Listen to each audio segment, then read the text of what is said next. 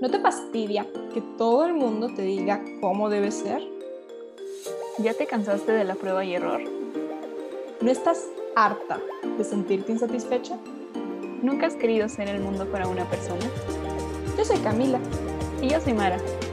Y juntas somos las Samaritanas.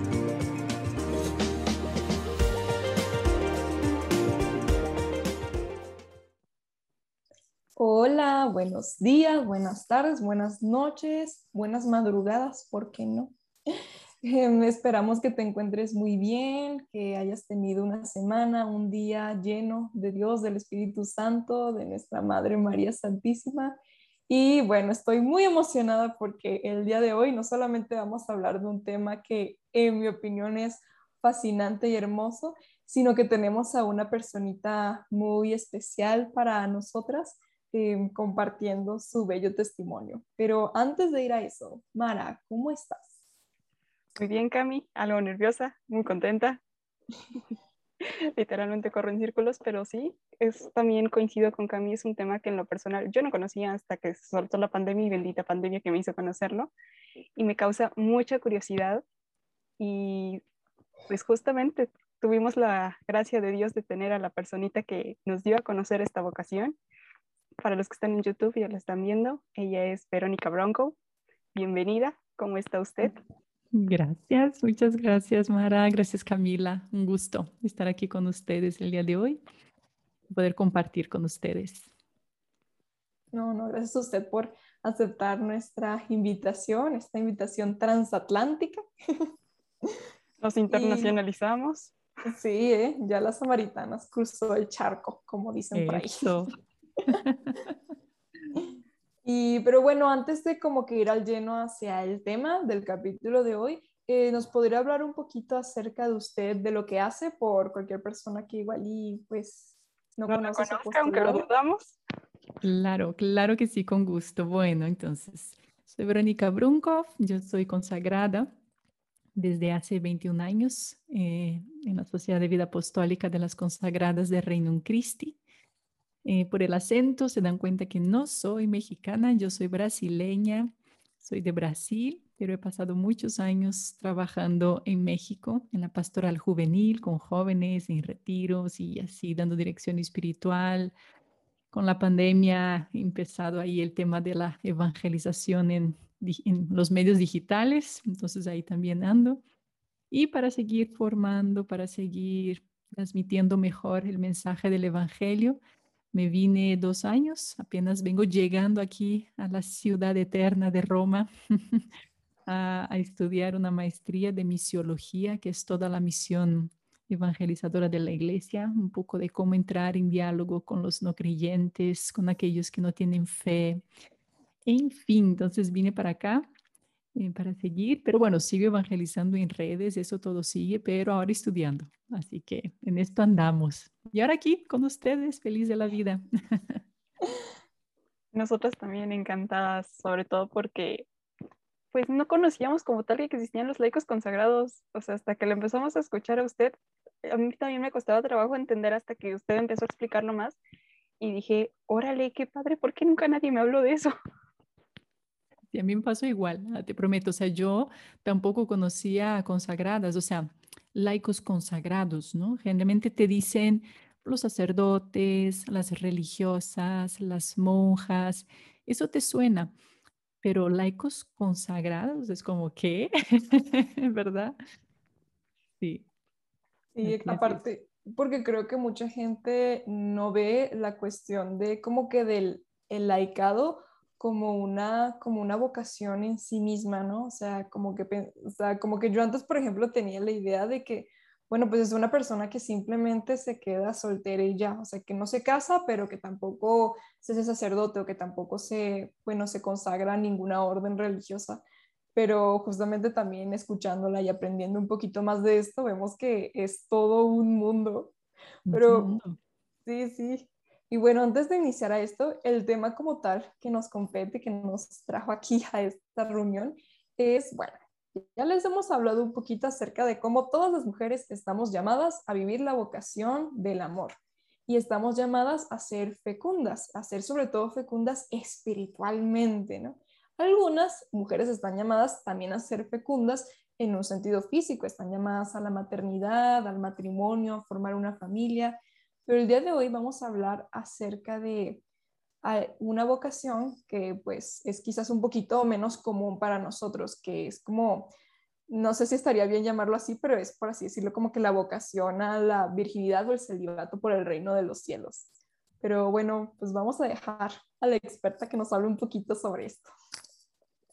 Muy bien, bueno, yo creo que les platico un poco desde mi experiencia, si les parece bien, porque em, yo no, no estaba en mi mente ni en el horizonte de mi vida eh, vivir, por así decir, la vida consagrada o algo religioso como tal. O sea, para, es más, para mí, y mi concepción a mis 18 años de edad, pensaba que la vida religiosa ya estaba en extinción. O sea, sinceramente, así se los confieso. O sea, pensaba, ¿quién en el mundo de hoy, o sea, no sé si lo pensaba, pero tal vez era un pensamiento subconsciente, ¿quién va a dejarlo todo y no se va a casar? O sea, no va a tener un esposo, una esposa o, o por lo menos novios. O sea, ¿quién hace eso hoy en día? O sea, nadie seguramente solo habrá viejitas y ya estarán en extinción. O sea, ese era mi pensamiento, para que tengan idea un poco de dónde vine y para que no piensen que yo toda mi vida crecí diciendo,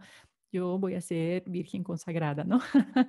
este, pues no, todo lo contrario, todo lo contrario. Hasta que eh, un día yo era coordinadora de un grupo de jóvenes, así como algunas de ustedes que hacen parte de grupos de juveniles, pues yo era la coordinadora de un grupo y de la nada recibí una llamada de unas laicas consagradas que me dijeron, hola Verónica, somos consagradas y yo, ¿eh? ¿Qué es eso? no entendía lo que era, ¿no? Pues queremos ir al grupo de jóvenes a invitarles a misiones. Y yo, ok, vengan. Entonces, bueno, llegaron yo tal vez me imaginé religiosas como tal, que llegaran con su hábito y pues no, llegaron, bueno, tenían falda, eso sí, pero se vestían normales, ¿no? Y yo vi el anillo también en sus manos. Entonces decía, bueno, a ver, ¿por qué estas mujeres casadas? Eso pensé, imagínense mi pensamiento, ¿por qué estas mujeres casadas, que además hablaban un acento distinto, así como yo hablo ahora, ellas hablaban, eran mexicanas, entonces no hablaban portugués, dejaron sus maridos seguramente en Ecuador y vinieron aquí a hacer misiones. O sea, ¿qué están haciendo aquí? Y poco a poco me fue cayendo el 20 y fui entendiendo que no, ellas están consagradas a Dios, por eso traen el anillo, parece ser que son como esposas de Jesús, ¿no? Esto fui entendiendo, porque yo fui a estas misiones y ahí las fui conociendo más. Eh, y me encantó, o sea, realmente me encantó, me encantó la experiencia de misiones con ellas. Fui la única del grupo que fue, de hecho, nadie más, fuéramos 60 jóvenes, o sea, de los 60 nadie fue, solo yo, porque me, me, llamó la atención las misiones y quise ir. ¿Y qué vi en ellas en esta experiencia? Vi mujeres enamoradas de Dios, vi una alegría tan grande en su mirada, y vi además un grupo de 20 jóvenes que estaban ahí con ellas para discernir su vocación. Jóvenes, y se acuerdan que yo les dije que yo pensaba que estaba en extinción, o sea, como, ¿quién hoy en día, no? Y veo a 20 jovencitas que estaban ahí con ellas para ver si Dios las llamaba a la vida consagrada o al matrimonio. Y yo, ¿cómo? ¿Cómo? ¿Cómo? Dios sigue llamando. ¿Qué es eso? ¿Ustedes tienen esta inquietud en su corazón? Sí, todas nosotras tenemos esta inquietud en el corazón. Y fue muy interesante porque a lo largo de las misiones, mi corazón se fue llenando tanto del amor de Dios, porque este es el fundamento de la virginidad consagrada. Mi corazón se fue llenando de un amor tan grande hacia Dios que en algún momento estaba yo ahí yo pensé, qué pena que mi vida fue un desastre, porque mi vida fue un desastre. O sea, no fue así, no fui una santita, ni mucho menos. Ah, yo tenía novio, llevaba tres años de novia en este instante. O sea, pues normal, como ustedes, así, pero muy así en el mundo, aunque coordinadora del grupo de jóvenes, pero un poco ambigua en mi situación. Pero bueno, pero yo pensé, qué pena que mi vida fue tan relajo, porque yo creo que por el amor que siento hacia ti, pensando así con Jesús, yo sería capaz de dejarlo todo por ti. Eso pensé, yo sería capaz de dejarlo todo. Incluso pensé, dejaría incluso mi novio, o sea, todo. Siento que mi corazón podría ser todo tuyo. Imagine, ese, ese fue como el origen de mi vocación a la vida consagrada. Pero claro, yo pensé, no, pues qué pena que mi vida fue un relajo, entonces no. Pero luego sentí que Jesús me dijo en el corazón, Verónica, si quieres, puedes. Yo, ¿cómo? Como que si quiero, puedo. O sea, yo podría ser toda tuya. Eso fue lo que sentía, ¿no? Toda de Él. Yo, con todo lo que ya viví, o sea, que hay mucha historia de pecado en mi vida y sin embargo yo puedo ser toda tuya. Sí, si quieres, puedes. Bueno, me entró una alegría aquí. ¿Qué les puedo decir? ¿Qué les puedo decir? O sea, pensé, sí. Yo sí estaba estudiando psicología y pensé, ¿podría dejar la carrera? Sí. ¿Podrías dejar tu novio? Sí. ¿Dejarías tu familia? Yo sí. ¿Dejarías tu país por evangelizar? También. O sea, sentía que mi corazón estaba, estaba descubriendo un nuevo llamado, un nuevo llamado y que y, mi corazón estaba como preparado para poder dar una respuesta, ¿no? La cuestión es que yo estaba feliz, no les puedo explicar, o sea, regresé de estas misiones diciendo mi vida está cambiando radicalmente, porque empiezan a ser una vocación, ¿no? Que ya estaba ahí, porque siento que la vocación es algo que ya está dentro de uno, solamente que con el tiempo se revela. Es como una surprise, como decir, ya estaba dentro de la caja de tu regalo, solamente que no lo habías descubierto que estaba ahí, ¿no? Y, y, para mí en estas misiones fue como abrir el lazo de la caja y darme cuenta que adentro estaba algo que era desconocido incluso para mí, ¿no? Y y hablando así con el tema de, lo que es la virginidad consagrada, es interesante porque cuando regresé a la casa de las consagradas de estas misiones, mi novio vino a recogerme en la casa de las consagradas. Y yo estaba tan feliz ahí. Es como si yo hubiera encontrado mi nueva familia, mi nuevo hogar. Había hecho un clic con ellas tan grande porque sentía carne de mi carne, hueso de mis huesos. No sé, fueron seis días que estuvimos juntas, cinco días creo y, sentí una sintonía tan profunda con ellas, que es el sentido de la comunidad, que ese es otro elemento importante que también en el discernimiento vocacional te vas, vas descubriendo, ¿no? O sea, el sentido de comunidad, el carisma, cuando se habla de un carisma de una congregación, ¿por qué hay tantas congregaciones? ¿Por qué hay franciscanos? ¿Por qué hay dominicos? ¿Por qué hay jesuitas? ¿Por qué hay tantos sabores? porque hay tantos árboles en el jardín de Dios que no todos son manzanos, no todos son naranjas, pero dentro del árbol de naranja no hay una naranjita única y solitaria, hay muchas otras naranjas y resultan que tienen el mismo sabor, el mismo color, ¿no? Y eso pasa dentro de la iglesia, o sea, te vas dando cuenta cuál es la semilla que tienes adentro de ti y la semilla siempre es la, bueno, hay una savia común en todos los árboles, que es el cristianismo, ¿no? Que es Jesucristo, su iglesia, ¿no? nuestra fe. Eso es, común en todos los árboles del jardín, la misma savia que, que florece, que da luz, que da vida.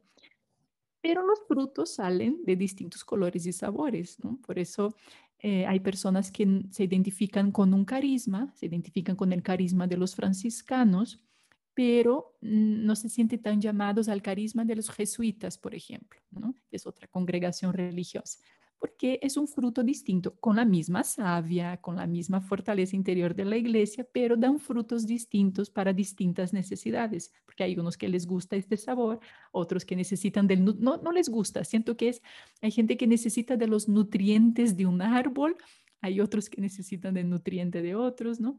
Entonces, para mí también fue una experiencia de encontrarme con este carisma, ¿no? De Reino en Cristo, que es un carisma muy evangelizador, muy de estar en medio del mundo, ¿sí? Ese es un poco por eso nuestro, nuestra vocación es laical, justamente porque estamos inseridas en medio del mundo, sin ser del mundo como tal, sino evangelizando las estructuras de la sociedad, ¿no? O sea, estando inmersas, o sea, como uno más, por eso no tenemos un hábito, por eso nos vestimos de manera laical, ¿no? En ese sentido, sentido pero estamos dentro de la masa eh, como levadura, ¿no? De alguna manera, que es, quiere de una manera o de otra, la vocación de todo bautizado.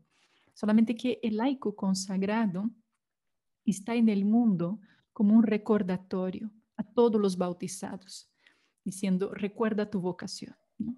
Es como estás, estás viviendo de una manera, por así decir, a, a tiempo completo una expresión, ¿no? La expresión de bautizado, recuérdate que hay un amor mayor, ¿no? Bautizado, recuérdate que eh, estamos hechos para la eternidad, ¿no? Recuérdate que estás llamado a ser también fermento en la masa, ¿no? Levadura en la masa. Eh, entonces, el consagrado es un signo en medio del mundo. Para recordarnos de alguna manera realidades que también son eternas, de alguna manera, porque ¿quiénes somos los locos que estamos, por así decir, gastando la única vida que tenemos una, persona que no cree podría decir, pero es que estás loca. ¿Cómo? ¿Cómo que no te casas? ¿Cómo no vas a tener hijos? ¿Cómo? O sea, estás viviendo la pobreza, la obediencia, pero qué desperdicio de vida. O sea, ¿no? Podría parecer una locura. Sin embargo, tanta gente a lo largo de la historia ha, ha, dejado, ¿no? También ha sido como signos de contradicción en medio de la sociedad, porque porque han hecho la experiencia de un amor mayor y estaríamos todos locos, ¿no? O sea, dando la vida por una idea, y sin embargo no es una idea, es alguien concreto que cautivó nuestro corazón, ¿no? Pero todo eso para decir que cuando llegó ahí mi novio a recogerme en la casa de las consagradas, yo me sentía en casa, me sentía con un corazón que quería darse todo a Dios.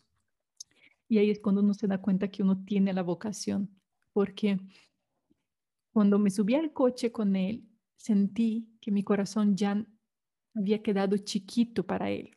No sé cómo decirlo, no era para una persona nada más. Sentí que mi corazón en estas misiones se abrieron y estaba eh, ensanchando sus puertas para muchos, y principalmente para el amor de Dios. Entonces, ese es cuando uno se da cuenta que hay un llamado de parte de Dios a la exclusividad. Y esa es una palabra importante para poder entender la virginidad consagrada, ¿no? O sea, la, eh, la persona que deja todo para seguir nada más, para entregarse nada más a, un amor, que es un amor mayor, ¿no? que es el amor de Dios. Entonces, eh, ahí fue cuando empecé a darme cuenta de que realmente mi corazón está hecho solo para Dios aunque el corazón de toda persona bautizada también está hecha sola para Dios, no es solamente los consagrados y religiosos, todos. Sin embargo, el tema de la exclusividad, eso sí, no es algo que Dios pide a toda persona, ¿sí? Porque, mm, eh, porque Dios quiere que, claro, o sea, Dios bendice el matrimonio y quiere que los matrimonios también tengan su corazón para Él, pero que también se amen mutuamente, pero Él no pide a todo el mundo la exclusividad. Sin embargo, algunas personas, el Señor pone el deseo en el corazón porque no es algo que Él viene y te pide diciendo, mira, tú ven y el otro, no, pero es que yo quería casarme. No, pues ni modo, te estoy llamando. No, es que Dios no rompe. Mm, Por eso les quise compartir mi experiencia, porque yo y me iba a casar, o sea, ese era mi deseo, o sea, yo quería tener hijos, todo. Y sin embargo, Dios cautivó mi corazón, ¿sí? Y ni me tuvo que pedir nada. Es más, casi que yo le tuve que decir, es que yo quisiera, pero qué pena que pues ya la regué en mi vida, o sea, y no puedo, ¿no? Y él, no, sí, si tú quieres, como diciendo, ven, o sea, ven, se dan cuenta. Entonces, por ahí va un poco el tema de la, es, una atracción, por eso es el, em, en el Antiguo Testamento, el profeta Jeremías, que de hecho en el Antiguo Testamento, fíjense, no viene la imagen como tal de, mm, como de un llamado a vivir en la castidad por el reino de los cielos, pero Jeremías sí, Jeremías sí, él sí lo vivió, sintió como este llamado de parte del Señor y además dice esta frase tan bonita, me sedujiste y me, dejé, seducir. seducir. Exactamente, pero ven, es una seducción, o sea, es como un, de nivel espiritual, ¿verdad? Por supuesto. Eh, el Señor cautiva tu corazón y dices, todo mi corazón para ti, todo mi corazón para ti, ¿no? Entonces, veamos, no es una norma, no es una ley, no es, ah, pues voy a ser religiosa, voy a ser, pues ni modo, tengo que vivir el celibato porque no, es que toda la, la vocación parte justamente del deseo de entregarse completamente al Señor, ¿no?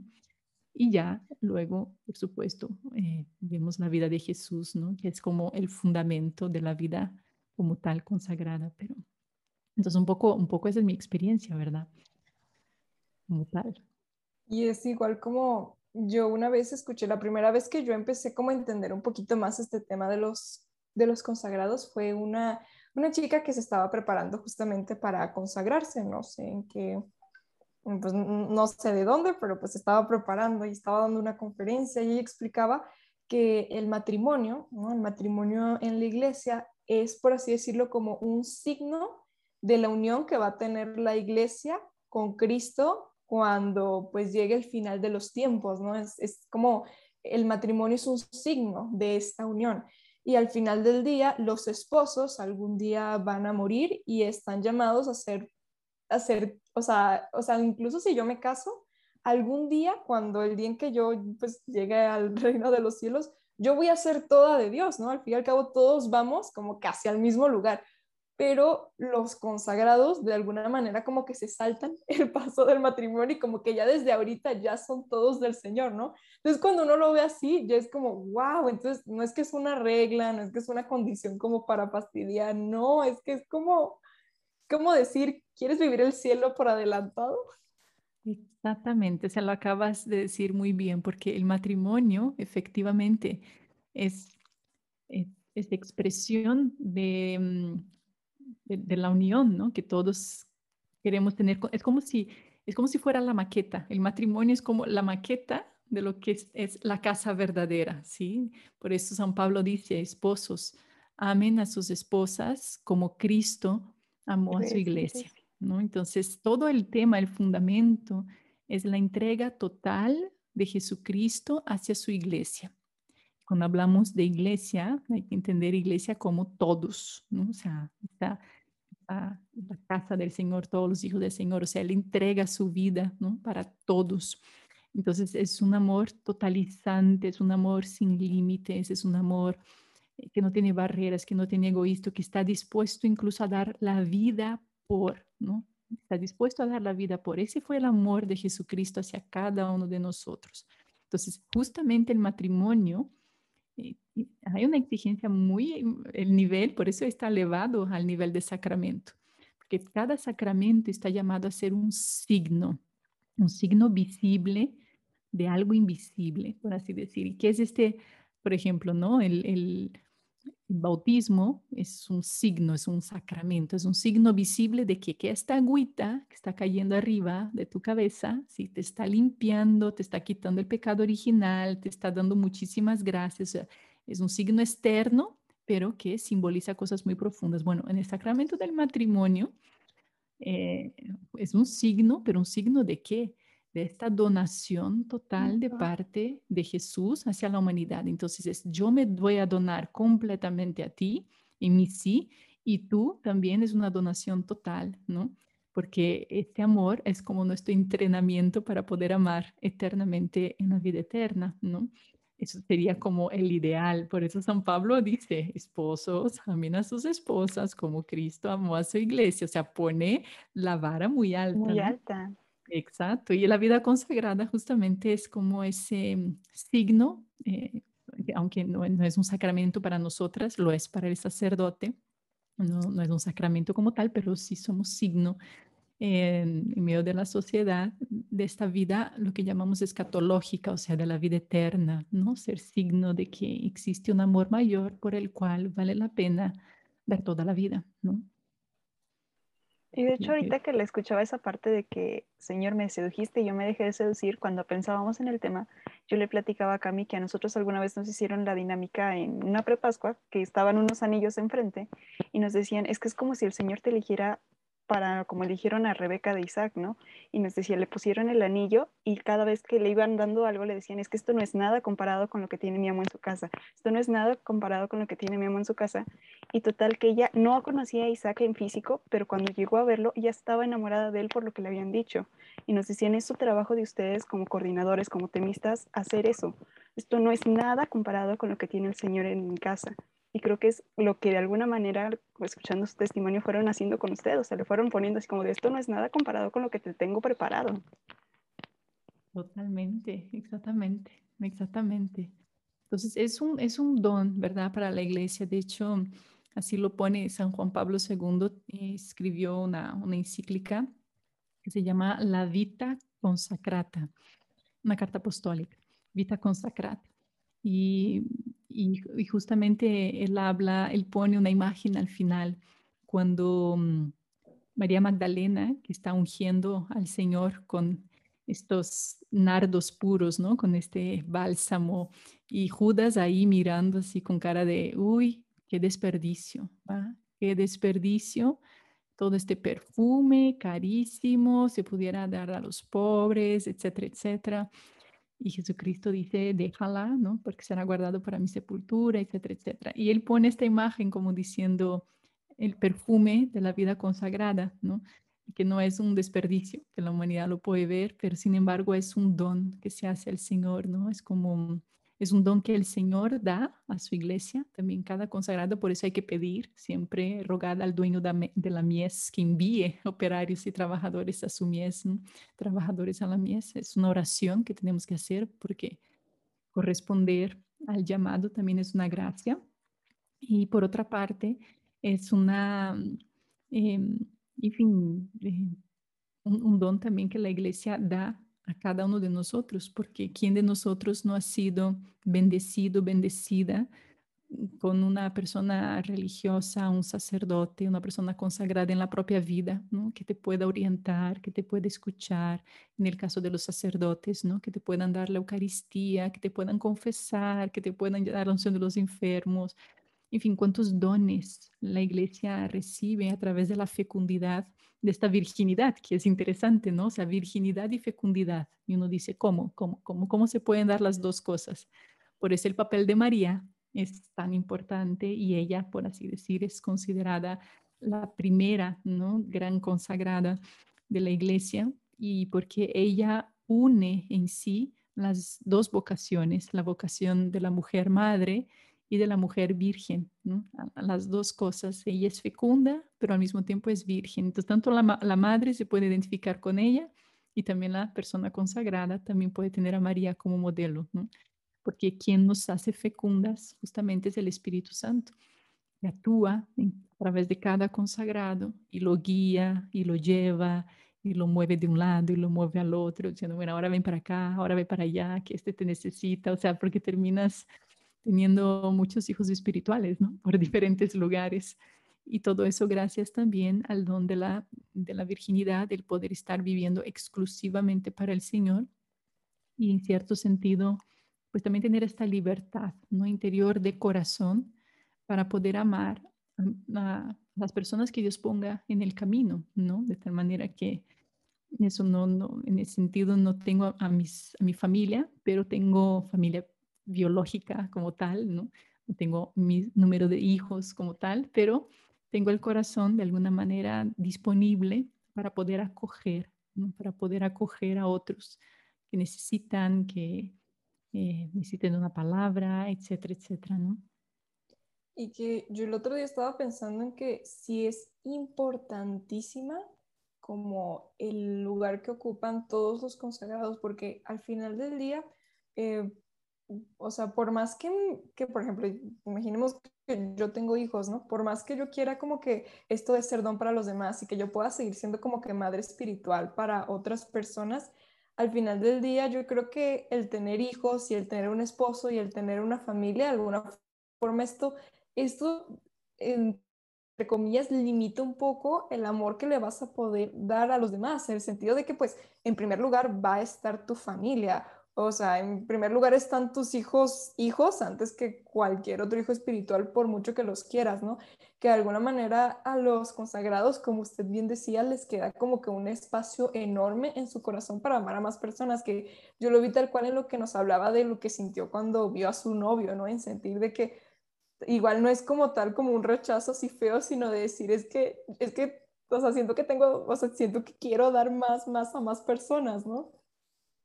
Así es, así es, exactamente. Entonces, em, ah, la misión, por supuesto, ¿no? En, el matrimonio es totalizante y es totalizante en el ámbito de la familia. Pero también Dios ha querido poner padres y madres espirituales, ¿no? Y ha concedido esta gracia también. Por eso la importancia de seguir pidiendo, ¿no? Por ese, por ese regalo. Y ahora por eso toda la persona consagrada generalmente hace estos votos, ¿no? De pobreza, de obediencia y de castidad, Justamente, y, Y el voto va mucho más allá del tema de, no es como nada más la parte que podríamos decir negativa del voto, ¿no? Decir, bueno, no, no vas a tener relaciones, no vas a casarte, no es un no, es un sí. O sea, todos los votos que tenemos, no estamos mirando al no, es que ni se nos ocurre, o sea, ah, ok, está esta consecuencia, pero es porque yo di un sí, porque yo hice una elección, yo, yo elegí el amor. Y siempre que hay una elección, siempre hay una renuncia, ¿no? Pero cuando eliges algo es porque es un bien mayor, de alguna manera, para ti, ¿no? Entonces, en este caso, es, es, un sí, pero es un sí al amor que estamos dando, ¿no? Para que el corazón sea, mi sí es que sea todo de Dios y para siempre de Dios y exclusivamente sola de Él, ¿no? Y la pregunta del millón sería si alguien en algún momento siente esa curiosidad de los que están escuchando por esta vida consagrada, ¿qué le recomendaría? ¿Qué le diría? Eh, yo creo que lo primero, em, hay que saber que la iniciativa es de Dios, ¿verdad? No es, no es como una, una profesión a la cual uno se apunta, ¿no? Eh, en la universidad, si me interesa, entonces me apunto. Realmente, con, si él quiere eso, él sale al encuentro y Él, él toma la iniciativa. Eso es lo importante. Dios nos amó primero, ¿no? Y eh, no fueron ustedes los que me llamaron, dice, Él, ¿no? Sino fui yo el que los elegí. Entonces, lo que hay que saber es decir, Señor, si tú quieres algo de mí, esa sería como la oración que yo recomendaría que ustedes hicieran. Si tú quieres algo de mí, manifiéstate. Ya, muéstrame, y si quieres que, que, yo sea todo de ti, toda de ti, muéstrame cuál es mi camino, muéstrame dónde. Y Él te va a poner la, la circunstancia en el camino. Porque mm, yo no creo que hay que ir como un supermercado, ¿no? Diciendo, ay, pues déjame buscar aquí con esta y aquí, allá, allá y a ver dónde. Yo siento que si Dios cuando quiere algo, Él sale al encuentro. O sea, y Él te pone el carisma, Él te pone el lugar, pero donde empieza es en la oración, ¿no? Ahí es donde empieza, Señor, manifiesta. Y eso es una oración muy bonita que se puede hacer incluso para todas las personas, no solamente para quien está buscando su vocación, sino toda persona que esté buscando hacer la voluntad de Dios en su vida. Cada vez que reciban la Eucaristía en la comunión, que a veces no sabemos qué, decir en este momento, bueno, pues ahí está una bonita oración, ¿no? Señor, ¿qué quieres de mí? Manifiéstate muéstrame tus caminos, que yo esté capacitada, capacitado para reconocer las señales que tú me das, ¿no? Y así va a ser tu voluntad. Ok, muchísimas gracias. Creo que nos llevamos bastante aprendizaje el día de hoy. Y también mucha tarea, porque creo que podríamos hablar horas y horas y horas de esto y nunca terminaríamos de agotarlo, ¿no? Entonces, de entrada hay una carta apostólica que buscar. Exacto, ya está anotadita. Vita consacrata, está preciosa. Se escribió en el año 86, pero está súper actual, súper bonita. Sí. y... bueno, pues muchísimas gracias por habernos acompañado en esta pues tardecita para nosotras, más tardecita aún para usted. y por habernos compartido su testimonio. Y bueno, finalmente, ¿dónde la pueden encontrar para poder ponerse en contacto con usted o poder ver, todo lo que hace, ver todo el Veroflix? Todo el Veroflix. bueno, pues ahí mi Instagram, Verónica Brunkov, se escribe Brunko con K y con W. Em, entonces estoy en Instagram, ahí van a encontrar historias de conversión, historias también de matrimonios, de amor. Eh, en YouTube también, ahí me encuentran, donde también todos los miércoles hay un tema de formación distinto en el archivero. Em, y Facebook, Twitter, en todas partes. Así me encuentra Verónica Brunco. Ahí le etiquetamos de todos modos para que pues, en los que oigan aquí, pues ya se vayan para allá, porque sí tiene muy bonito contenido y también muchos testimonios hermosísimos. No se pierdan los miércoles de archivero también muy, muy buenos para la formación. Sí, ahí, ahí estamos. Así es. Y, bueno, por, bueno, por si no nos sigues en Instagram, a nosotros nos encuentras como dos guion bajos samaritanas, donde subimos contenido también, un poquito de nuestras ideas, de lo que hay dentro de nuestro corazón. y pues buscamos extender el reino de los cielos del Señor, que más personas lo conozcan. Y pues también no dejen de escucharnos. La siguiente semana iniciamos una trilogía bastante peculiar y especial. Y nos pueden encontrar también en YouTube, en Spotify y en Google Podcast y en otras plataformas. Así que ahí los esperamos. Bye. Gracias. Chao. Muchas gracias.